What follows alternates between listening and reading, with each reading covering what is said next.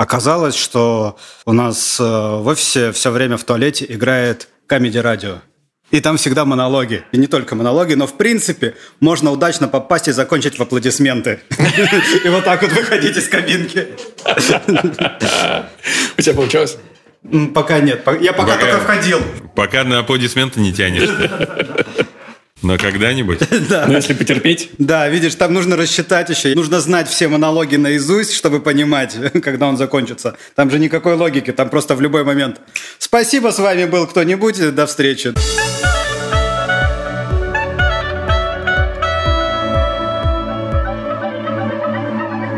Привет и добро пожаловать в авторскую комнату. Это подкаст от сценаристов для сценаристов, а так любимым всеми нами сценарном мастерстве. Меня зовут Александр Белов. Меня Александр Вялых. И здесь мы каждую неделю пытаемся разобраться, как писать лучше с каждым днем, как вообще писать. И сегодня мы решили разобраться все-таки в вопросе персонажей. Да, и специально для этого позвали специалиста по персонажам. Само, просто персонажа. Артема Лемперта. Короче, Артем, скажи, сколько лет прошло с тех пор, как ты написал свой первый сценарий или попытку сценария? Я написал первый раз в 2007 году. Я еще э, занимался КВН, и мне прислали тестовое задание, да. Мне надо было куда-то уезжать, редактировать какую-то лигу там в Бугульму. А, а вечером мне прислали тест, и там а я понимал, что Бугульме невозможно это будет все сделать. Да. Короче, я адаптировал эту сцену, всю ночь сидел. Но больше всего, больше всего у меня занял момент редактирования А, формата. пробелом да, подбивать. пробелами я вычислял, подбирал шрифты, вычислял, чтобы как в примере сделать. Я вот эту кнопочку еще не знал скопировать формат. Вот это вот, э, это потом мне чудеса Ворда открылись. Вот, а тогда я, ну, типа, ну, где-то я часа три адаптировал, и часов шесть, наверное, Форматировал. по- форматировал, подбирал, пробелы, все там вычислял. Я думаю, поэтому меня не, не взяли. А, тогда не взяли. Потом поняли. А из этого второй вопрос. Сколько лет прошло между тем, как ты первый раз попытался написать сценарий, и когда тебе заплатили за твой сценарий? Прям вот за сценарий, чтобы скрипт я сдал, и мне заплатили, это, наверное, был уже 2009, видимо, год. Два года, по Два сути. года, да. Ну, неплохо. Но на, в промежутке был еще, когда я помогал Артему Логину, там придумывали мы пул для сериала «Кадетство», ну, то есть там эпизодники. Я, я придумал, даже не придумал, а вспоминал и перерабатывал свое кадетское прошлое для вот этих вот историй по эпизодников сериала. Как бы мы... Бес- бесплатно? Платно, платно, платно. Он платил. Так вот, Это- кто является прообразом тех молодых ребят. Нет, уже там молодых ребят, молодых ребята уже придумали, а я просто истории из своего прошлого все три года поминутно вспомнил, переработал. Мы с Тёмой Логиновым это все обсудили, и на основе этого там сделали, по-моему, 5 или 10 поэпизодников, и, а он сам уже писал диалоги. Хорошо, ну тогда последний самый каверзный вопрос. Смотри, как бы ты описал сам себя, если бы ты вот впервые появился в сценарии, входит Артем Лемберт. И вот в кавычках, вы в кавычках же пишете, да? Да-да-да. Вот Ну, в в кав-. Да. Что бы, что бы там было написано? Мрачный еврей. Мрачный еврей. С хитрыми глазами, с смешной походкой. 39. Неплохо. 39 бородатый. О, борода, это важно. да. Важно. Надо дополнить, наверное, этот образ, э, созданный самим Артемом. Сценарист, Сценарист, продюсер продюсер и режиссер. Режиссер. и режиссер. Местами актер. А где? И во всех проектах. Да, везде. Я, я по чуть-чуть играл, где-то там просто рука. Вот на- началось с фантастики, там просто нога и рука отдельно. По частям я везде играл. Целиком играл в Чичи из Ольги, играл сам себя. Прям целая сцена была. И даже их было две. Одну я сам режиссировал и играл. Понял, что это невозможно, это ужас. И, и вторую сцену я не режиссировал. Там был вот креативный продюсер, который... Я сказал, пацаны, вы режиссируете, я сейчас только актер. Все, говорите, говорите мне, что делать, я буду делать. И Я Режиссируйте. не понимаю задачи. Да-да, режиссируйте, сниматься очень трудно. Ну и, соответственно, проекты. Это Проект Воронины началось всё. Воронины, начало. Потом Фан- фантастика, да? Фантастика была. Конная Конная полиция. Ольга и Чичи из Ольги. Да. И вот сейчас полный фильмы метр. Тополиный пух готовится. ну, ты уже можешь, да, об этом говорить. Уже могу говорить. Ну, не знаю, говорить не могу. А сможете ли вы посмотреть, это, это узнаем будущие мы. Собственно, к вопросу, который мы сегодня хотим обсудить. Что Ольга, что Воронин, хотя понятно, что Воронин это все равно адаптация, угу. но адаптация, которая сильно отличается от оригинала, особенно что касается персонажей. Да. Я считаю, именно в этом и секрет вообще успеха Ворониных как адаптации, потому что это самая долгоживущая адаптация, по-моему. То есть она пережила э, оригинал. Оригинал пережила, просто... и в книге рекордов Гиннесса она, оказывается, есть уже. Даже выдали там это. А вам что-нибудь перепало? Нам нет. Нам только, только информация. Информация и почет. Информация в наше время, говорят, ценная вещь.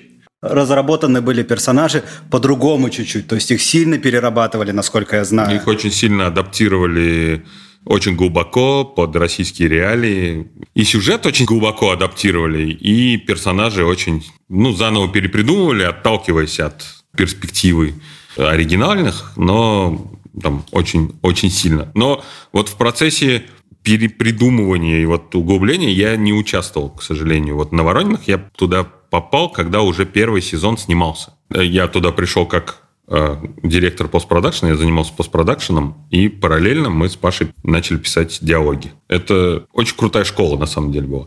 А потом, когда вот уже в авторской комнате мы начали работать, ну, то есть был Джереми у нас на площадке, Джереми Стивенс, который был консультантом Sony Pictures, который одним из шоураннеров оригинальных Ворониных был. Э, ну, то есть Реймонд, Everybody Loves Raymond, все 9 сезонов он был, и он сюда приезжал, просто следил за съемками, чтобы вот как бы дух сериала ну, не только съемками, он же сидел и в авторской сначала, комнате. Сначала только съемками он занимался, а потом, когда мы поняли, что будут оригинальные серии, уже была вот авторская комната, и он нам вот вдавливал, вдавливал, какие персонажи, что они должны, как они могут действовать, как они не могут действовать, почему персонаж важнее, чем юмор и все остальное, что только от персонажа могут быть какие-то события, только он может э, проецировать какие-то действия, он должен что-то хотеть, из-за этого с ним должно что-то происходить. Только действовать персонаж может. Ну и вот с этой школы из Стивенса, назовем ее так. Назовем так. Вы создали уже абсолютно оригинальную Ольгу. Создали свое учение. И впоследствии, кстати, мы тоже этого вопрос э, по поводу учения и ага. обучения поднимем. Да. А, что касается Ольги, яркие, очень характерные персонажи. Как? Уже мы чуть-чуть были прокачаны. Уже мы делали вот 100-500 серий Ворониных. И в какой-то момент, когда стал вопрос создания нового оригинального продукта, и мы понимали, что это будет продукт для ТНТ, мы просто с, вот, с Артемом Логином, с Пашей Орешиным троем сели и мяли-мяли просто... Сначала мяли тему, про что мы хотим писать, потом там выкристаллизовались у нас какие-то референсы, потом вот выкристаллизовался персонаж центральной Ольги. Тогда еще не предполагали мы, что это будет Троянова. Тогда это совсем другой у нас образ был. Наверное, некорректно говорить, кто это был. Но не суть. Короче, был вот определенный персонаж, и к нему мы уже мир персонажей придумывали точно, понимая, кого мы хотим, в какую аудиторию мы хотим, э, какое у нас будет целевая аудитория канала, какие у нас будут истории, ну и как бы и, и подсознательно еще мы создавали антиворонины. Ну то есть воронины это такая семейная, добрая, позитивная история, чуть-чуть причепуренная такая, приглаженная, сглажены углы, где в сторону вот этой вот всей добра, семейственности, позитива. А в Ольге мы хотели максимально честно, как на тот момент мы это себе представляли, и насколько это было э, на телевидении, ну, вообще в нашем понимании возможно. Ну, то есть там была отсечка по реальным пацанам. Угу. То есть реальные пацаны в нашем представлении были очень трушным проектом. Вот мы хотели еще чуть-чуть дальше сделать шаг и сделать это еще трушней, еще глубже в жизнь туда копнуть, вот это вот лоу-классом полумаргинальной семьи, но при этом, как бы, что они все равно семья, там, ценности, скрепы и все такое, что в них это вот есть, это для них главное, но при этом они живут вот как живут, как жила Ольга. Даже мы, когда сняли пилот, мы чуть-чуть напугались этого. Угу. И, и на самом деле и на канале там Александр Дулерайн, и все чуть-чуть сказали, что, чуваки, вы, у вас... Вот Щукин сказал, что э, если вы хотели антиворонин, у вас получилось, по-моему, чуть жестковато. И мы переосмыслили, подприжали жесть потом. Ну, и так баланс нашли вот в этом всем. Чуть-чуть поддобрили. Даже не поддобрили, ну, чуть-чуть как бы... Если унитаз мы показываем, то он без вот ржавых ага. подтеков по бокам, как бы. Уже показ унитаза уже достаточно в хрущевке.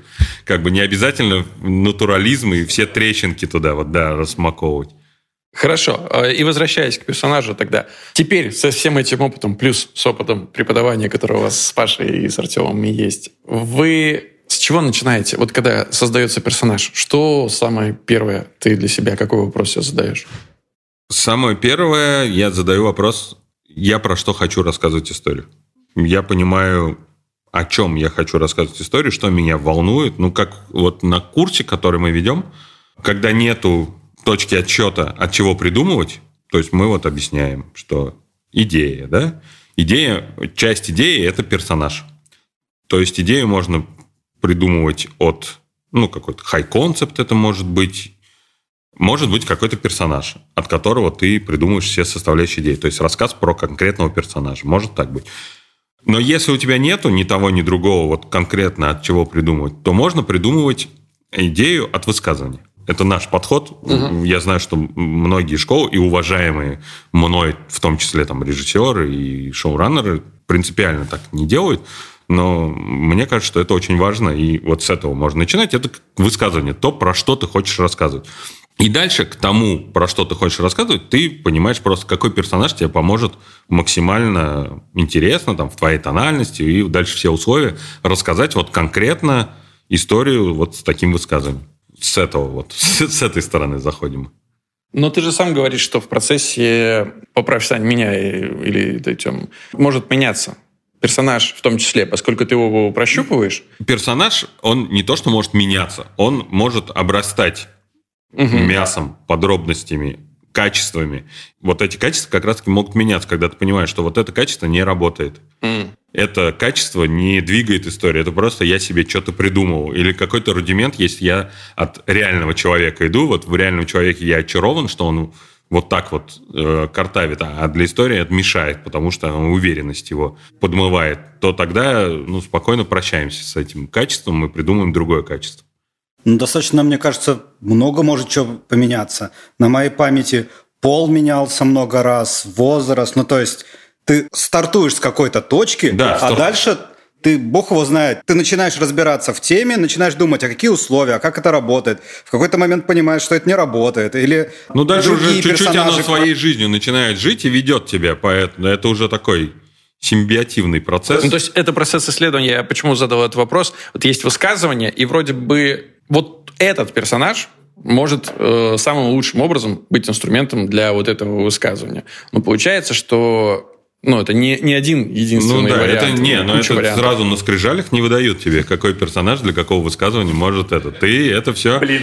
Все мнешь, э, это, и потом просто уже, когда на дисках ты посмотришь уже, вот тогда поймешь, какой это хороший был персонаж для этого высказывания. Или Мне нет? кажется, и высказывание может меняться точно так же. Ну, глобально, да, э, но там есть несколько нюансов. Понятно, ты как отец-создатель, ты можешь менять, что хочешь потом. Вопрос в том, ну, типа, насколько это тебя цепляет, ты хочешь, а если высказывание поменяло, а вот про это высказывание ты хочешь, так же горит у тебя, как вот про Мне кажется, первое. скорее обычно бывает наоборот, что ты сначала вкидываешь какое-то высказывание, которое тебе а, поверхностно кажется интересным. Тебе кажется, что ты вот такой человек, который тебе хочется рассказать про ущемление женщин. А потом ты понимаешь в процессе работы, что... Ну, ты уточнить, да, ты уточняться начинаешь, и там может найтись интереснее подтема, видимо, да, того, про что ты хочешь. Да, ну, как правило, так и происходит. Ну, а давай просто на примере сейчас быстренько разберем. Я, допустим, Хочу очень высказаться на супер волнующую меня тему, но законодательство Российской Федерации мне не позволяет этого делать, поэтому я решаю высказаться на тему домашнего насилия в комедийной форме. Да. Вот дальше что, какой мой следующий шаг? Какой персонаж, вот, э, на, на ваш взгляд, ребят, э, подойдет для того, чтобы рассказать об этом? Комедийный как, персонаж? Неважно, да даже не комедийный, может быть, драматический. Нет, ну драматический это, ну, соответственно, женщина. Жертва. Да, жертва если драматическая конструкция. Если это конструкция комедийная, то здесь нужен какой-то парадокс. Ну, то есть это может быть непосредственно ну, насильник или э, как бы, который очень сильно по этому поводу переживает, допустим. Угу. Ну, то есть в него надо заложить какой-то парадокс. Я не знаю, это может быть сосед, у которого вокруг э, в квартирах происходит, и он, и он свидетель, да. Это может быть участковый, который вынужден, устал ходить, и этот, и у которого с женой там все хорошо, допустим, и они душа в душу живут или там задолбали друг друга за 30 лет семейной жизни, а он вынужден ходить и вот эти вот семейные проблемы разбирать. Ну, то есть э, с точки зрения комедии, как бы чуть-чуть больше. Они все могут быть и в драматической конструкции этого персонажа, mm-hmm. но как бы драма конкретно работает, когда ты цепляешься к главному персонажу, когда эмпатия есть. Здесь, конечно, самый прямой – это жертва, я не знаю, подруга жертвы, или, или типа, если это закончилось все печально, и там, я не знаю, детектив, расследование, все проводится. Ну, то есть там, там дальше ты уже... Не комедия, наверное, получится. Да, это уже не в комедию ты идешь, да. В комедии, наверное, проще всего просто, ну, Первый шаг, понятно, что, скорее всего, он с первой полки надо отбросить, но перевертыш. Женщина, которая бьет своего мужчину, и дальше они как-то пытаются с этим разобраться. То есть... ты, ты только что рассказал сюжет э, одной из новелл в киноальманахе «Бесит», который снял Илья Аксенов. Там первое как раз про историю исследований насилия. Там жертва вселяется в жену депутата, который не дает состояться принятию этого закона, и жена начинает его избивать. Ну, согласись, это не комедия. Хотя, возможно, задумывалась по-другому, но получился хоррор. Комедийный хоррор. Комедийный хоррор в современности еще и ужасный. Ужасный, по сути. Я, кстати, так и не видел комедийного хоррора. Мне все сказали, что... Прочь это комедийный хоррор, ничего комедийного я там не нашел. Реальный ну, упыри смотрел ты реально? А это не хоррор. Почему? Что там смешного? Что смешного? Что там страшного? Там что-то страшно, Что там страшного? Что там страшного? Там... Ну как, ситак, вампир. Не, ну есть, наверное, этот самый старый вампир, его страшно Ну то есть там, не, понятно, что комедия и хоррор это, ну типа очень страшное кино же. Вот они Комедийный хоррор, вот с этой полочки, да, там тоже ходит этот человек из крик. Ну я не соглашусь, мне кажется, и Гедаут, и вот следующий проект э, Джордана Пила, мы тоже... Это довольно комедийные хорроры. Там невозможно серьезно относиться к некоторым, по крайней мере, персонажам, которые специально туда введены для этой разрядки. Плюс у хоррора и у комедии все-таки есть общая составляющая, потому что все равно ты разряжаешься через выдох, разряжаешься вот это вот и через смех. Так что здесь они прекрасно вместе сосуществуют. Ну хорошо, мы взяли и придумали персонажа. От парадокса ли, либо просто впрямую прицепив его к э, высказыванию. А что дальше? Как дальше вот процесс обрастания мясом, о котором ты уже да, упоминал? Дальше мы пытаемся придумать э, качества персонажей, которые помогают рассказывать истории. Ну, то есть мы смотрим, что у этого персонажа может нам давать толчок для истории, какое основное его качество ну, как у Ольги, там, сувачесть, допустим, вот основное качество, что она всюду лезет. Вот она не может спокойно пройти мимо любой проблемы в своей там семье. Как ты назвал это качество? Сувачесть. Сувачесть. Сувач. А, ты суется? Суется, да. Сувачая. Женщина. Но часто у женщин такое есть. Здесь, я не знаю, ну, человек, продуцирующий насилие, может быть при этом очень стесняться этого или очень как бы не хотеть, искренне сожалеть о том, что он делает. Дурак, дурак, дурак.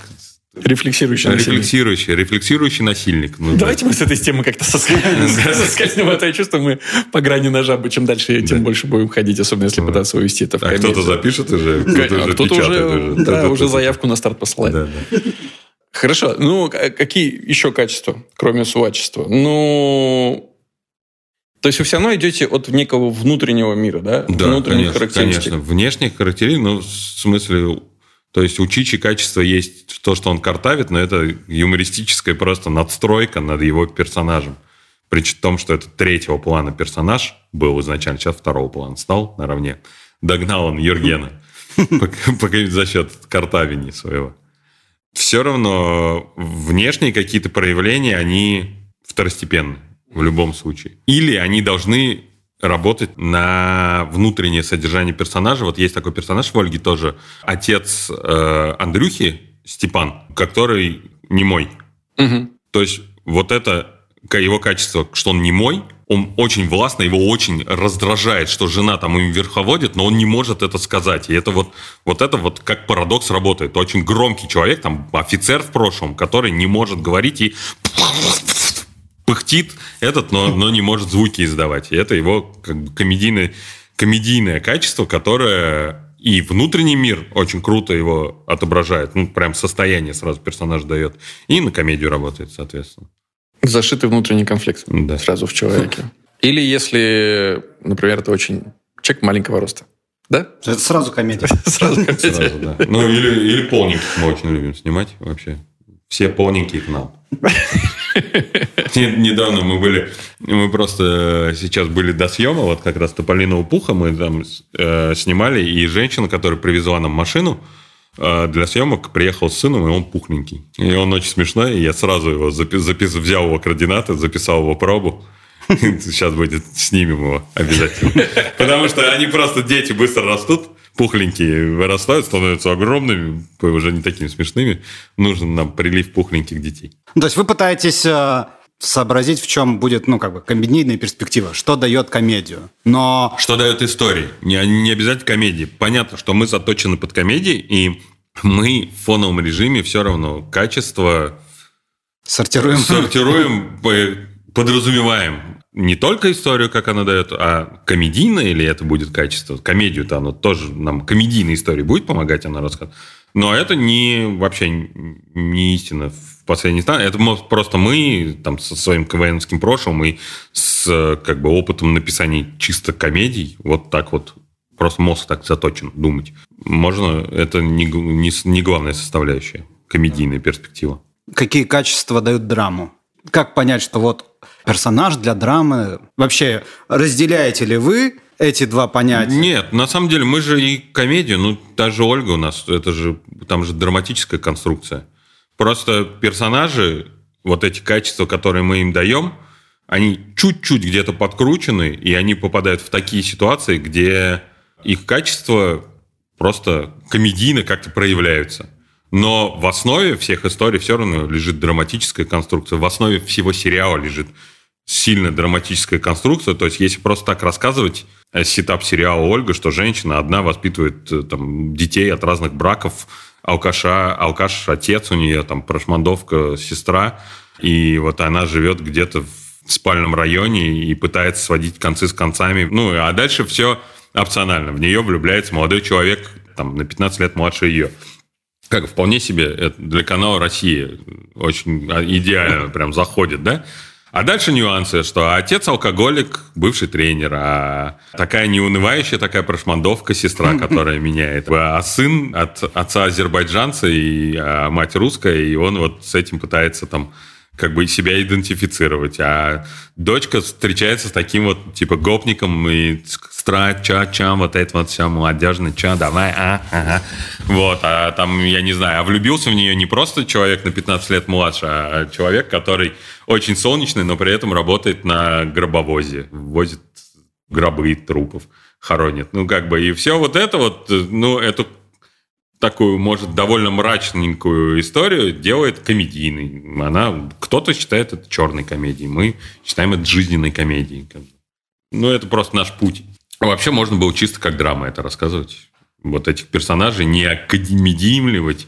Ну, то есть отцу алкоголику можно было не давать немого, не говорящего алкаша друга и картавого полурослика, а можно было его окружить такими же пропавшими друзьями, тренерами алкоголики, они бы стояли там, мелочь читали в магазине и, и грустили, что у них их все время кочемасило бы от, с похмелья. Ну, и драма бы была. Хочется сейчас спросить как раз про а, язык персонажей после слова «кочемасила».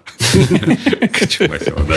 Как вы это собираете? Как вы понимаете, что вот этому персонажу подойдет вот такое слово? Как придумать новое слово? Или все-таки оно где-то имеет? Ну, то есть... Нет, ну придумать новое слово, оно как бы из серии «Голь на выдумке хитра», где надо какой-то мат заменить каким-то смешным словечком, там типа «бабара», например. Ну, то есть вот, вот придумали мы, ввели слово «бабара». Вот, а его ввели сначала мы для Лены, а потом там много Р, и, и Чичи его стал э, говорить «бабаха, дядя Хуёген». Ну, как бы, это вот попридумали. Там э, есть какие-то казанские словечки, которые, как оказалось, там зихерист. И Ольга говорит, что и не зихери, и там зихерист. Ну, и какое-то там у нас в пилоте, я вот сейчас точно не помню, мы используем это слово, все приходили к нам на пробу и спрашивали, а что такое зихерист? А в Казани Что такое вообще- зихерист? Зихерист, ну, это э, производная от слова зихер. Зихер – это как бы вообще это тюремный сленг, проступок, но так как тюремный сленг в 90-е очень перекочевал в городской просто, в, там, в гопнический и такой, а мы из Казани, и там вот этот вот гопнический сленг очень был э, распространен. И вот зихер, зихерист – это такое обиходное название, проступок какой-то, что-то вытворяешь, когда ты нехорошее делаешь, какой-то проступок. Mm. Это. Вот, косячник. Это, косячник, да. Косячник. Изящно. Мне кажется, регионы, э, если с каждого пошукать, можно столько всего набрать. Мы сидели с... Да, на... мое последнее, вот последнее мы сейчас на читках, у нас там написано, что выскакивает из мясного цеха, бьет мотолыжкой охранника. И все спрашивают, что такое мотолыжка, что такое мотолыжка. Мы объясняем, ну вот, ну это же копыта, вот, из, из чего холодец делают? Из мотолыжек. Вот это, а последнее, вот сейчас я в монтажке тоже сидел. Что такое сипыжная песня? Что такое сипоземная песня? Плохая, значит, Плохая? дешманская. Ну, такая вот, которая дешево звучит. Такая плохая. Ну, короче, вот. цены этим словечкам да, вообще да, да. нету, в, особенно в комедийном производстве. Я, кстати, тут для себя узнал, может, все знали, может, я сейчас как бы очевидно расскажу. Вот это же пошло, что говорить по фене, и вот оттуда все, что фени – это были крестьяне странствующие, и у них был разработан свой язык, э, секретный. Чтобы никто не понимал? Они начинали с того, что они... Раньше продав... или попрошайки, вот, наверное. Не, ну, они... А. они начинали с того, что они продавали иконы раскольникам. Это же было, короче говоря, иконы были легальные и нелегальные. А. Нелегальными или нельзя было торговать. И у них была своя такая сеть, они ходили, ну, то есть ты хочешь себе такую икону, а ее легально не могут произвести официально. Поэтому у них была своя деревня, и они рассылали, потом много чем еще торговали. И вот у них был свой язык. И у них был свой секретный язык. Кайф. Вот. И потом этот язык э, перекочевал в тюремный, а из тюремного уже к нам. На улице городов. Да, да, да. Так, объясни, пожалуйста, опять кусок подкаста Аксенова в нашем подкасте. Да, да, да. Закат империи. Нет, это не закат империи, это время и деньги. Я тоже буквально на днях крутую историю услышал, и можно ее где-то даже, э, вот эту историческую страничку, если мы подхватываем, что вот на Петропавловской крепости э, наверху вот этот ангел – и его было очень трудно чистить от э, всех этих налетов. И один крестьянин вызвался, э, что он без строительства лесов может его почистить. Он туда залез, просто на веревках, какой-то там лазельный крестьянин, почистил все там, это сделал. И ему за то, что он так сделал, Екатерина пожаловала, что он может каждый день в любом питейном заведении чарку водки получить. И ему э, в знак этого э, вытатуировали клеймо, ну, сделали клеймо на подбородке. На подбородке вытатуировали ему клеймо, и он заходил в питейное заведение и стучал по этому клейму. И вот отсюда пошел вот этот вот э, жест, что типа «давай выпьем». Блин, однако. Это я тоже в аудиогиде я услышал, на самом деле, эту историю. Очень понравилось. Слушай, давайте мы не будем прячать наш подкаст в образовательный, поэтому поговорим еще про сценаристику. Вот ты описал, когда рассказывал про комедийную ситуацию Ольги, большое количество самых ярких, разнообразных персонажей, да, и центральных, ну, собственно, главного героя Ольгу. Да. Как сохранить баланс, вот э, создавая большое количество второстепенных? Потому что мне кажется, что многие начинающие э, сценаристы могут страдать тем, что просто надо набрать какую-то классическую пятерку, там, восьмерку, да, восемь комедийных характеров. Вот я сейчас их угу. опишу, э, как-то условно свяжу их какими-то семейными, может быть, или соседскими, или еще какими-нибудь узами взаимоотношений. И, в принципе, вот у меня комедийный ансамбль сложился. Но почему-то часто он в таком виде не работает. В чем главный цимис? Если вдруг Здесь мы чуть-чуть... такое слово цимис, я вам расскажу. Да. Здесь с Ольгой конкретно мы чуть-чуть читерили, конечно же. В том смысле, что, во-первых, у нас это была семья, и дальше все от этого разматывалось. То есть то, что эта семья должна быть неполноценной, вот мы это как бы за основу взяли, что женщина одна тащит. Это как бы, ну, такой центральный образ, образ вообще русской женщины, которая одна тащит там семью и так далее. Можно назвать, что это в данном случае хай-концепт, или это все-таки... Это, ну нет, это не хай-концепт. Вот хай-концепт в Воронинах, когда есть две семьи, взрослая и молодая, которые живут, в оригинале они живут в соседних домах, у нас они живут в соседних квартирах. Через стенку. Через балкон вообще. Сломали перегородку и ходят друг другу. Вот это хай концепт. И то такой. И то. Да, относительно хай, потому что там дальше уже дьявол в деталях. И именно в персонажах, и в том, как они, что там есть вот это вот некое, мое любимое слово, сувачая мама, которая... Ну, и, и все дальше работает. Но все равно здесь есть хотя бы наметок на хай концепт. Вообще хай концепт это все равно что-то глобальное, что появился робот, который определяет, кто из людей пара, а кто не пара. Ну, типа, Нечто уникальное. Нечто, нечто уникальное, да. Здесь все равно это не уникальное, это такая как бы семья неполноценная. Просто мы хотели вот именно true лол какой-то вот этот вот класс задеть, зацепить и поискать там что-то оригинальное. Вот неполноценность этой семьи нас делала, просто ус- усильняла главного героя. Делала его сильным, что она не опирается на мужчину, что она как бы одна сама вот всех э, ведет семью, пытается склеить. И как вы дальше к второстепенным переходите? А, а ко второстепенным, вот я говорю, что было чуть-чуть читерство. У нас вот это была женщина средних лет, э, как бы с двумя детьми. Какие у нее могут быть дети? То есть это по-любому у нас должен был быть подросток какой-то, прям вот, ну, ребенок, там, подросток школьного возраста, который вот э, закрывает у нас тему ну, отношений с подростками, там, родителей с подростками, внутри подро... вот это вот поколение тогда еще не было развито ТикТока, но вот типа а-ля ТикТока. Прости, а это именно, вот ты рассказывал вначале, что вы в том числе и зная свою аудиторию, ориентируясь на ну, аудиторию, ну, смотри, это, мы- это- мы это хотели- расчетливый ход. Мы хотели, да, максимально широко, просто широко расставить сети здесь.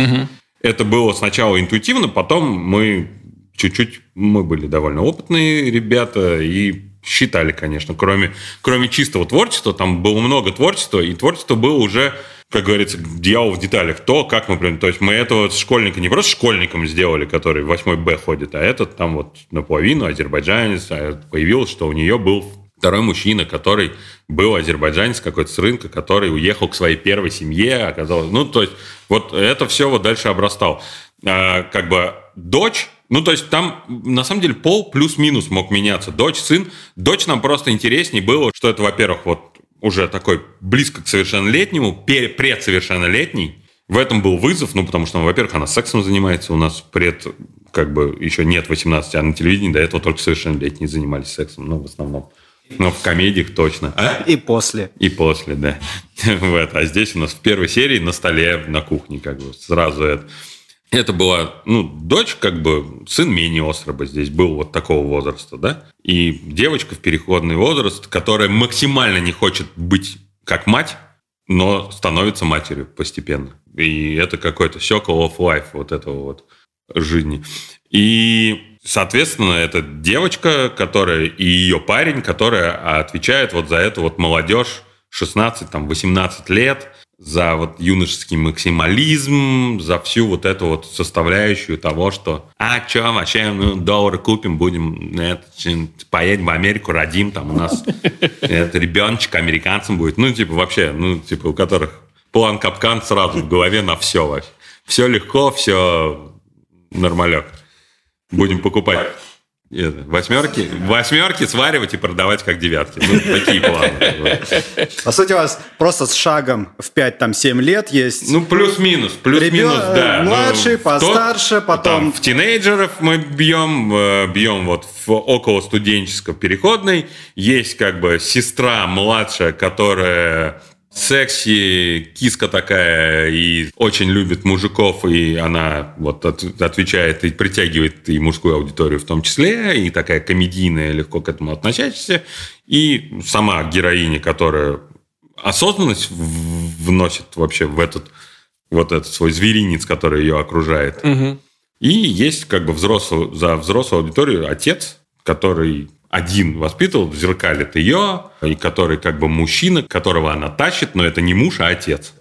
Соответственно, это еще больше ее усильняет, что она не слабая, что это мужчина, которого она не выбирала. Это мужчина, который ей достался, и который должен был за нее брать ответственность, но за которого она должна взять ответственность. То есть, по сути, вы берете дополнительных персонажей к главному, чтобы осложнить ему жизнь. Да, ну, это основной принцип э, комедийного произведения, выстраивания, да. Все персонажи второстепенные должны генерировать проблемы для главного героя. При том, что они, вот все они неадекватные могут быть ну, в хорошем смысле, да, не за гранью, но в той или иной степени творить ну, прям дичь. При этом главная героиня у нас максимально адекватная, и вот она стержень, она отвечает за адекватность. Если она и зритель смотрит на этот мир ее глазами, зритель с ней ассоциирует. Даже она менее комедийная, менее смешная, там, она где-то, может, меньше шутит. И Троянова не комедийная актриса была. Как оказалось, она офигенно существует в комедии. У нее есть своя комедия, она очень чувствует юмор. Но она из них самая некомедийная, и изначально была некомедийная. И но зритель ассоциирует себя с ней, подключается к ней. И этот мир, на этот мир вот этих вот э, пьяных людей и со всеми спящих женщин и творящим какую-то ерунду подростков смотрит глазами героини, офигевает и, и переживает, чтобы она ну, как-то за шкирку вытащила их из болота. Согласитесь, главный герой практически всегда самый несмешной персонаж. Ну, как правило, да. Просто он ведет историю, потому что все сценаристы так или иначе хотят все-таки адекватной истории, и для этого им нужны адекватные персонажи. Ну, забавно, что даже если у него есть какая-то супер выпуклая черта, то во всем остальном он э, максимально действительно адекватный, чтобы зритель мог себя с ним проассоциировать. Ну то да, даже... значит, просто он улетит, и ты, ну, зритель потеряет. Ну, типа, если он еще ну, чуть-чуть рептилия, то это Не проблема. Странно, странно смотреть. Да нет, даже если это Декстер, который, да, ну, я убиваю людей, ну, у меня есть такая вот потребность. Да, да. Но во всех остальных моментах он, блин, он голос разума. Да-да, голос разума, четкий, умный, очень переживаешь ему проблемы с девушкой, он пытается как-то их решить, с ребенком. То есть он, по сути, да, Хотя в каком-то в пятом сезоне, когда он, у него началось, что он не спит, э, что-то не выспался, пошел ребенка укладывать, не вы, что-то не выспался, из-за этого не смог кого-то убить. Да. Совсем уже социальная драма получилась, я что-то уже потерялся. Трудности на производстве маньяков. Я хотел вот как раз э, сюда еще, может быть, есть какой-то лайфхак, секрет, что делать. Ну, то есть нужно, чтобы главный герой сам продуцировал комедию. Ну, условно говоря, не в вакууме, но э, не так, что пока не придет кто-то из, значит, второстепенных смешных персонажей и не вкинет ему смешную какую-то проблему, он ну, сидит на попе ровно и ничего не для делает. Для этого мы и даем ему качество, типа, а-ля сувачесть там, или еще какое-то, что он не ждет, пока к нему придут и расскажут свою проблему. Он сам еще лезет активно туда. Ну, давай, вот у Кости Воронина Костя Воронина основное качество, что он хочет зашариться и просто, чтобы его не трогали. Ну, ну то есть, если не будет э, окружающих, то он как бы не спродуцирует комедию. Почему спродуцирует? Ну, он, типа, зашарится, он, потому что он, ну, типа, он маме сказал, что он пошел туда, а Вере сказал, что он пошел туда с мамой. А потом они между собой случайно встретились, узнали и пришли, а он играет э, в приставку. Ну, типа, вот он спродуцировал комедию.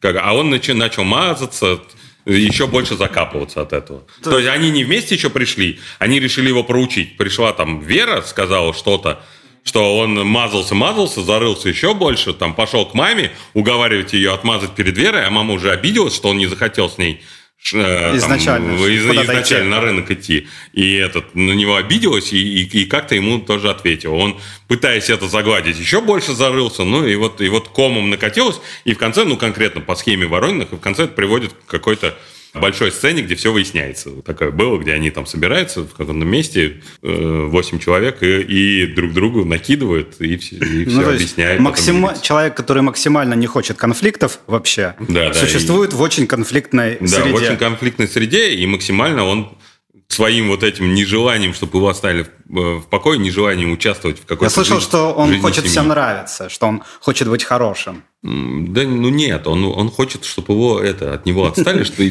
и чтобы он вот там поиграл какой-то херней позанимался, там, я не знаю, орешки в стаканчик покидать. Вот, вот это такой изначальный персонаж.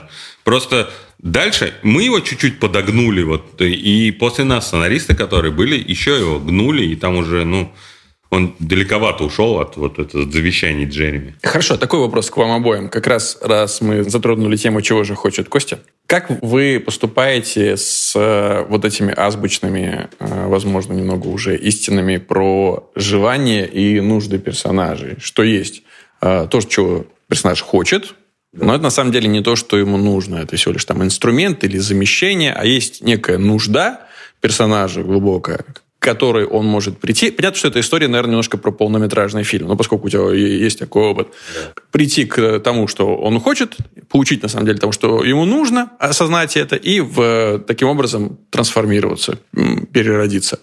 Вот э, насколько вообще это работает в сериале, И как вы с этими штуками пользуетесь? Это точно работает в сериале. В сериале просто это в долгую работает, и там на конце. Это вот как раз про высказывание и про то, что ты что хотел сказать этой историей. Ну, по большей части то, что э, персонажу нужно в действительности, угу. то, что он хочет, это то, что двигает историю. То есть он изначально чего-то хочет, что-то делает, чтобы это получить, все получается не так, его там положение усугубляется, и вот пошло-поехало дальше по структурам. Угу. У всех там разные, у нас вот такая вот классическая американская. А то, что ему нужно, это какое-то осознание. Вот он в результате истории, он проходит какое-то приключение, какой-то урок усваивает, к нему приходит осознание, что на самом деле то, что он хотел, он не хочет, что на самом деле мир-то вот такой, или что на самом деле-то вот, я вот такой. Вот это я такой, или что есть еще, кроме того, что я думал, есть еще вот так, он это понимает, у него как бы появляется это знание, и он с этим знанием там делает для себя какой-то последний выбор, как правило, моральный, и дальше вот финалит эту историю, закругляет через, через вот этот вот выбор свой, последний. Уже с финальным осознанием своей нужды.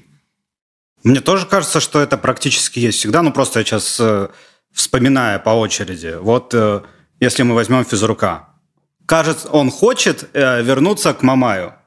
Это его желание. Но э, на самом деле ему нужно принять э, то, что время изменилось. А хочет он э, вернуться к Мамаю, потому что он хочет обратно вернуть 90-е. И это его комедийный движок, потому что он в любом месте, куда приходит, притаскивает за собой 90-е, потому что он пытается вот э, это время вернуть. То есть это такой э, герой, который борется со временем, по сути, как с ветряными ну, мельницами. Ну, вот это вызов так вызов. Да-да-да, понятно, что он никогда не победит, и в этом как бы плюс вот этой разницы хочет и нужно, что он никогда не вернет 90-е обратно, хотя сейчас можно поспорить. Пришло время нового сезона. Слушай, а в случае с Ольгой? Чего Ольга хочет, а что ей нужно? Ольга хочет, чтобы ее семья вот не разваливалась, хочет счастья для своей семьи. Угу.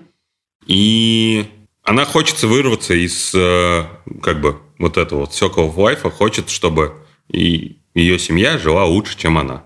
Mm. Чтобы ее семья была счастлива. И это на самом деле недостижимое ее желание, потому что они, ну, во-первых, у них разные представления о счастье и о том, что нужно – и там вот в четвертом сезоне вообще сезон там про ее алкоголизм и про то, что, что дети выросли, и ну отпусти их, пусть mm-hmm. делают свои ошибки, попросит, помоги, не лезь. Вот с этой качеством, с ее главным, с сувачестью, там борьба идет, что не лезь, не надо, принимай их таким, как есть, и это, вот про это. Как бы она поняла, ну, то есть там, там глубже, там же все равно, я же говорю, что там драматическая конструкция, не, не такая чисто комедийная. Там персонаж осознает, что ее основная цель недостижимая, и что ей надо себя поменять, и тогда будет ее отношение с семьей гармоничнее. Ну, просто они нормально смогут существовать, если она примет то, что она вот такая, и такой быть нельзя.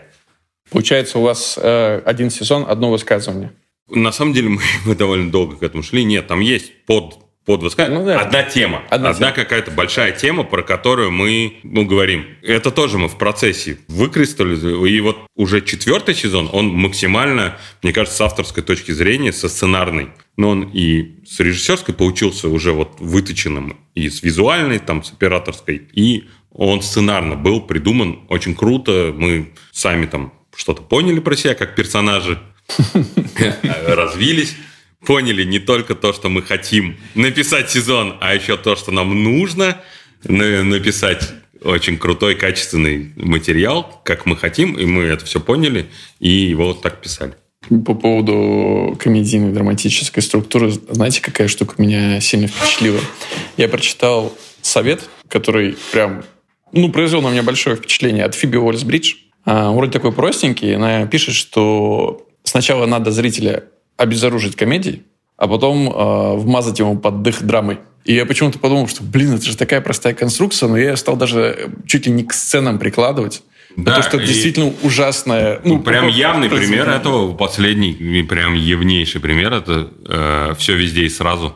Да. Смотрели вы? Ну, то есть там э, максимально вот по этой структуре и схеме, и там они максимально сначала насмешили, а потом есть четкая вообще граница, когда кино из комедии становится драмой, у нее меняется темп, есть сцена, которая ломает темп, который был до этого, и, и после этого кино драмой становится. Не, это прям очень круто, потому что реально зритель становится как будто беззащитный. И тогда, Да, да. может быть, даже не, не самый выдающийся даже, может быть, драматический какой-то движок Да, или да. поворот производит убойное впечатление. И классно, что это можно использовать даже применительно к малым формам. То есть в рамках одной сцены. Ты такой выстраиваешь шутка, шутка, реприза, и кажется, что это комедийная сцена, и вдруг ты просто делаешь простой поворот. Ну, как вот в случае с дряней было, да, когда тебе кажется, о, комедийная, комедийная девчонка, а потом ты понимаешь, какая в ней зашита Да, драма. но в разбеге по- это по- лучше работает. Когда это, когда это чуть не, не в рамках сцены, в рамках сцены ты просто разогнаться. Ну, типа, вдоволь насмешить не, не успеешь. Принцип ты этот можешь использовать, но круто, это тебе все равно разбег нужен, чтобы... По сути, как в «Паразитах» еще. То есть то, что меня шокировало, это э, смена жанра в районе кульминации, когда да. комедия резко закончилась Да, и, и пошла она- азиатская драма такая жесткая. Да, да. И именно это сработало больше, наверное, не само наполнение, а именно сам факт, что как бы ты уже существуешь в условиях жанра. Это меня, кстати, всегда немножко как бы напрягало. Кстати, можно поговорить чуть про отрицательных персонажей. Помнишь, у нас всегда был такой вопрос, вот нужно, чтобы Фома боялся, чтобы была какая-то опасность. А я думаю, это 24 минуты комедия. Как- ну, длинный сезон, ты в середине пытаешься кого-то напугать, что с Фомой что-то может случиться. То есть вот на этом ми- минуте закончится сериал, мы убьем Нагиева, и дальше мы поедем без него. Это Кого вот вы Джереми, пытаетесь? вот Джереми это называл шмакбит. Шмакбит? Шмакбейт. Ну да, шмакбит. Что это значит? Ну, вот шмак, ну, типа, шмак это, да, ну, сленг, да. Ну, типа, говно бит, короче. Ну, типа, обманный бит, ну, типа, А. шма- шмак бит. Ну, типа, когда он по структуре напоминает вроде бит и поворот, но на самом деле никто не верит, и зритель в том числе не купится на то, что, ну, типа, вот, вы убьете главного героя Ну, часть, часть зрителей покупается. Это клиффхенгер Ильи Куликова, да? Это спорная штука, но то есть на клиффхенгеры имени Куликова, мне кажется, не покупается. А еще зрители же насмотренные, ну, ну прям зрители иногда считывают, а, вот у них, ну, типа, что-то мутят они. Ну, типа, они еще просто, ну, типа, я не знаю, просто пересеклись в кофейне там. Еще вообще ничего, даже слова друг другу не сказали. М, у них что-то будет. Ну, то есть зритель уже на такой степени прошаренности, а типа, давайте убьем главного героя в третьей серии в середине, ну, нет. Поэтому всегда, ну, то есть могут быть какие-то проблемы. Посадят, по- Да. денег лишат, Да, да. а будут проблемы с Не, третьестепенными ну поэтому в «Игре престолов» все так охренели. Ставки-то Э, все равно нужны, конечно. Седа, Седа Старка, когда, типа, хоп, и убили. Ну, типа, ты к нему подключался, подключался, от него историю рассказывал, его убили, и все офигели, что Да, не сломали. привыкли так делать. правила игры. И после этого, мне кажется, ну, никто не может так сделать, потому что это очень как бы сложно. Тебе нужно иметь... э, В смысле? А как насчет шестой серии? Что, мы убили Алика в шестой серии, да, вообще-то? не, не запарил Ну, секунды. блин, это не про него история, на самом деле. Это история про детей. Да, да. Вы можете так думать. Вы не можете одного из э, трех детей вот э, из первой сцены убить. Хотя, опять же, их трое. Кто тебе сказал? Всех трех вы не можете убить ни в каком варианте. Не, ну Роулинг даже не смогла одного убить. Ну, хотя грозилось, что она кого-то убьет. Ну, она вроде бы убила Гарри Поттера. Ну, так, на, на, на полшишки. это- Не, не. ну, Не, Ну, там в не какой-то убил. момент он на вокзале же лежал, там такой, Да, типа, да, а не, я не, умер, а ну, я не не, умер. Не, не умер. Там вот Так эти и Джона бедные дети. убивали. Да, да, да. Бедные дети, которые покупали, покупали, садились на асфальт и смотрели, типа, все ли живы в конце. У вас есть сильные антагонисты. Всегда. Они прям не прям злодеи, то есть это вот там мент или там какие-то вот эти владельцы, э, рабовладельцы. Да, да. Ну, там на, на полсезона бывают у нас антагонисты. Там приехала отжимать квартиру бывшая там ну, жена ее вот первого мужа. Там, допустим. Получается сделать антагонистов э, смешными, чтобы он был одновременно и опасный, но и смешной. И где копать там, как найти ключ к этому? Ну, скорее всего, он должен быть точно опасным. Ну, потому что герой настолько сильный, насколько как бы сильный его враг. И чем сильнее ты делаешь врага, тем труднее его побороть герою и, и так далее. Смешить при этом не обязательно, наверное. Вот э, у нас в Ольге принцип-то, что у нас вокруг героев происходят такие зверинец вокруг. То есть Есть у нас там вот эта тетка, которая рабовладельщица, она не смешная, она просто очень, ну, типа, Жесткая. величина, харизма и так далее. А вот вокруг у нее там вот эти вот придурки какие-то, большой в шубе ходит, еще что-то, ну, просто кунсткамера вокруг нее.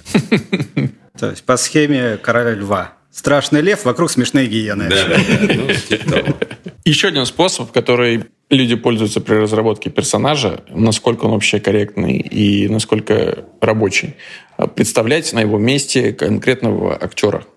Это хороший способ, и часто мы это пользуем, иногда там под актера мы приду- То есть, когда появился, например, Троянова, очень сильно переработался персонаж Ольги под Троянова. С учетом Троянова, и постепенно еще дальше, прогрессируя, ее черты туда внеслись. А на этапе придумывания это тоже работает. Там была не Троянова, там была другая, даже непрофессиональная актриса из КВН, э, образ, по сути. И мы, представляя ее, придумывали персонажа. Потом мы ее даже попробовали, поняли, что это вообще совсем не то комедия, которую мы хотим. М, Сам этот актер ушел, как бы и мы там нашли Яну, и, и под нее уже все это адаптировалось, что-то ушло, что-то поменялось. Как бы, но, но стержень остался, А костяк скажи, остался. вот сейчас чисто для себя мне интересно производственно, а что потребовалось увидеть от Яны, чтобы под нее переработать персонажа? Это были просто пробы единоразовые? Или это были пробы, разговоры или еще что-то? Насколько много нужно было материала, чтобы понять, что Конкретно, персонаж новый? конкретно в случае с Яной Да. это были одни пробы э, не просто в комнате, а это пробы такие в, в квартире, ну, в объекте. Ансамбль. Ан- ансамбль уже в объекте, в готовом, где мы попробовали еще там с ней еще вариант э, очень хорошую тоже актрису, но по Яне стало очевидно, что это просто сочетается вот это вот харизма, органика, вот это наша трушная такая самобытная тянущая вот этот вот паровоз, который семью тянет, и, и, и комедия при этом. Она другая, не совсем та, которую мы закладывали, но она там есть, и нам, чем под нашу комедию, мы поняли, что под нашу комедию не очень хорошо получается, что лучше нам чуть-чуть комедию поменять. И это мы можем, но такую, ну, такую величину как бы взять э, и вот такую самобытную как бы... Она как лава же, ураган. Ну, то есть мы ее полностью не можем еще даже держать в рамках. То есть мы ей можем направление задать туда, и она вот туда течет. Нужно ли быть готовым в любой момент отказаться, вот как вы отказались от Яны? Насколько вообще это тяжело, кстати, как Нет, автору? н- не от Яны, а от образа, от образа, От да, образа. вообще от образа персонажа, который тебе кажется, вот я настолько примерил на него, что, блин, сейчас менять, это же еще работа, этом- это же еще переписывать. Я не знаю, это очень индивидуальная штука. Для меня нет ничего такого, только вот когда умер кто-то, вот это вот безоговорочно. А все остальное это вообще зависимости от зависимости, как говорится. Я даже и как вот как режиссер снимаю, ну, то есть я люблю там много, во-первых, дублей делать. Во-вторых, много материала, но я в монтаже не жалею. Ну, то есть, если что-то не нужно, если что-то мешает, к черту. И от того, что мы не спали ночью и потратили много кинокорма на эту массовку, ну, ну да, это, это было там, тогда это было нужно. А сейчас для произведения это не нужно. Значит, пока. Болезненно? Принимать Не, эти не болезненно. Я, я, я очень спокойно к этому отношусь. Ну, на самом деле, это часть просто разные этапы производства, и надо просто быть к нему изначально готовым. Конечный продукт главное, его качество. Если что-то мешает ему быть лучше, значит, это что-то не нужно. Если что-то нужно сделать или чем-то пожертвовать ради того, чтобы было лучше, значит, надо это сделать или пожертвовать. Хорошо. Тогда снова к персонажам. Последний, наверное, про них вопрос. Каждый персонаж, по идее, должен действовать в собственном э, каком-то уникальном ключе. Да, то есть если все персонажи окажутся в одной и той же ситуации, то каждый из них будет действовать по-своему. Вот как, собственно, вот это действие, как вот этот движок для каждого персонажа вы находите? Это из его качеств вот этих уникальных. Из, из внутренних происходит. Из внутренних, конечно. Вот основных. Ну, то есть у каждого персонажа есть два-три качества основных, от которых пляшет его действие. То есть он чего-то хочет и в соответствии со своим качеством действует. Мгм. Методы, которыми он достигает да, которые обычно он достигает там целей. Он действует э, благодаря, э, не благодаря, а действует в соответствии с этим качеством, и действие приводит к какому-то осложнению. Это уже что касается сюжета, да? Да. Ну, то есть он не достигает сразу своей цели. Он попадает в какую-то э, ситуацию, когда он не достиг, либо его положение ухудшилось, либо он достиг чего-то, но не того, чего хотел, там, ну и так. Угу. Мне кажется, вот как раз, когда мы в табличке пишем, чего хочет и чего боится, это два основных момента, которые показывают, как он будет действовать. Потому что первое, он пытается чего-то избежать, и второе, он пытается чего-то достигнуть. И, соответственно, кидая в какую-то ситуацию, если он боится там быть незамеченным, значит, он начинает громко о себе заявлять. А потом мы думаем, а что он начинает о себе заявлять, я условно говорю – мы думаем, а что он хочет? Он хочет там добиться девушки. Значит, он начинает что-то врать, чтобы понравиться ей. И, соответственно, вот эти два момента, чего хочет и чего боится, показывают, они не просто так нужны, чтобы узнать, какое у него там было детство, и написать в Библии э, страниц про него, э, какой он человек, а именно, чтобы понять, как он действует в данной ситуации. У тебя есть такая табличка? Бывает. Да, на, это, на сайте же это все персонажи.ком. Любого вбиваешь, и в этой табличке тебе выдает. Хорошо, тогда финальное. А, как вы понимаете, что персонаж полностью проработан? Какие качества, вот условно, какую табличку нужно заполнить, чтобы сказать, ну все, вот он есть, он живой, он работает. Вот если вот есть некий чек-лист, что у персонажа есть вот это, вот это, вот это, вот это, ну все. Получается рабочий персонаж. Я его понимаю от и до. Если ты понимаешь, да, чего персонаж хочет, какие у него есть несколько качеств, которые дают тебе истории рассказывать, ты можешь уже с ним эти истории придумывать. В процессе придумывания историй как бы от и до ты персонажа не можешь знать никогда. По определению по определению. Ну, это утопия. Ну, да, ты можешь написать Библию на 6 страниц, ты ее никак в кино, в сценарии не отразишь. А вы пишете? Нет. А ты? Тоже нет, я максимально... Ну, короче говоря, Библия возникает у нас теперь тогда, когда от нас ее просит промо. Mm. То есть уже там описание персонажей они периодически. То есть да, ну может это... быть уже снят третий сезон, и мы да, такие, да, но блин, это, это там надо синопсис, это, но Библия возникла в, в Америке, Библия персонажей, я имею в виду. Э, Библия персонажей возникла потому, что разные группы сценаристов писали одно произведение. Mm-hmm. Их было много разных групп, и чтобы они писали об одном и том же, шоураннер писал вот эту вот Библию, чтобы ну, разным не, не людям, подходить каждому разным людям да, раздать общие, общие слова, сказать какие-то, чтобы они могли туда заглядывая понимать, ну, чтобы легче было это сводить воедино. Ну, но если одни и те же люди работают над историей, получается, Библия это, ну, вообще да, это, минимально. Это, это какой-то, я... какой-то рудимент, ну, типа, что мы посмотрели вот все, что это... А еще Библия же должна быть. Я у половины да. персонажей фамилии не знаю. Ну, то есть они появятся в тот момент, когда не потребуется. Ну, да, до этого да, это так и есть. Вообще по барабану. Так и есть. Сейчас вот у нас у персонажа тоже мне в чате производственном просто пишут, какая у нас фамилия, там для таблички. Ну, такая. Ну да, или часто бывает – а сколько лет мы делаем паспорт, нужно выбрать фамилию и дату рождения, и город, где он родился. Он появляется на производстве. Да, то есть и часто ненужный. Ты никогда в кадре потом не заметишь. Ну да. И не прочитаешь, просто где-то это есть. Теперь. Ну, прикольно, извините, как э, производство иногда влияет на сценарий. Ну, например, персонаж Виталик, который у нас есть в «Мире души проживачка», у него не было фамилии, Ему придумали фамилию реквизитора, когда делали ему паспорт, э, Царев.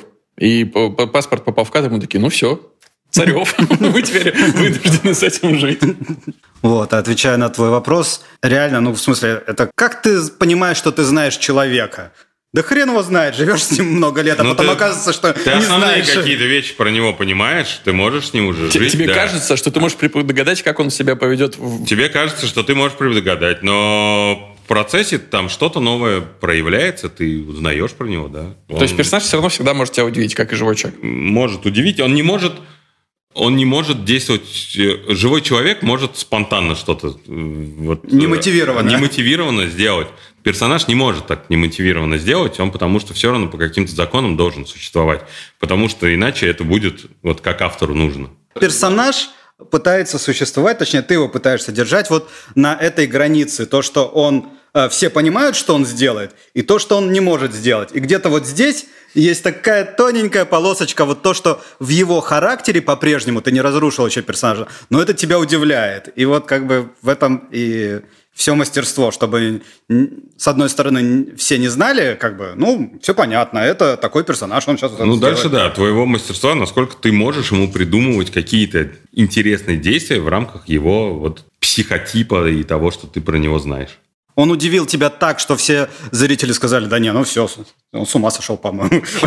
Херню какой творит. Все, ты свалил, да. Не, ну да, не, вернуть трудно потом. Да, ты свалился в одну сторону. Ты не дожал, а он делает то же, что и 6 серий до этого. И все говорят, ну все понятно, что уже смотреть-то. Предсказуемый персонаж неинтересный. Вот как бы между, между этим и бьешься. Очень жизнеутверждающая концовка. Вот она нелегкая судьба сценариста. Ходишь по грани. Ходишь, персонажи каких-то придумываешь, там лето за... за... Идите все в сценаристы. Кстати, по поводу «идите все в сценаристы». Пару слов э, ты расскажешь про ваши образовательные курсы? Есть у нас такая затея, довольно уже объемная, два года ей скоро исполнится. Мы в рамках Good Story Media вместе с моим напарником Павлом Орешиным под чутким как бы руководством Артема Логинова с его благословения разработали курс обучающий для сценаристов и начинающих. Мы там берем и уже матерых. Там есть разные программы. И можно просто, если вы хотите, либо повысить квалификацию, апгрейдиться, либо вы поняли про себя, что «О, хочу быть сценаристом, не хочу быть переводчиком стрелок на ЖД. Вот можно зайти на сайт ednation.ru, ednation, там вот ну, где-то можно там... Там будет ссылка, на, да. Можно зайти, посмотреть про этот курс, почитать. Там есть даже бесплатные такие видосики, показывающие, что на этом курсе будет происходить. Можно их посмотреть, понять, интересно это, увлекает это, хотите ли вы дальше в это. А будет ли это рекламой курса сказать, что, Саш, что ты его прошел? И не раз. Ну, ты прошел. Я прошел. Прошел, прошел. Он есть в двух чатах там. Да, да, но я не забрал диплом. Понравилось? Это опять же будет реклама, но разборы Павла Орешина особенно удачных сценариев, это отдельное телешоу. Давай В принципе, на... только за это можно платить. Давай его на пять страниц позовем. Давай. Все, решено. Артем, Спасибо тебе большое, что пришел и что побеседовал про персонажей. Слушайте этот выпуск и все следующие на всех подкастах. И предыдущие. И предыдущие тоже, кстати.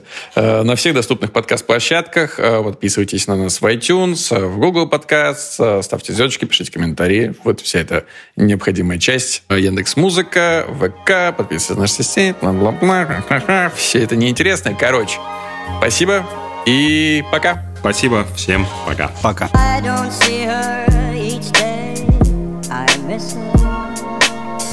Gee, what a thrill each time I kiss her. Believe me, I've got a case on Nancy with a laughing face. I don't see her each day, I miss her. Gee, what a thrill each time I kiss her. Believe me, I've got a case on Nancy with a laughing face. I don't see her each day, I miss her. Gee, what a thrill each time I kiss her. Believe me, I've got a case Nancy with a laughing face.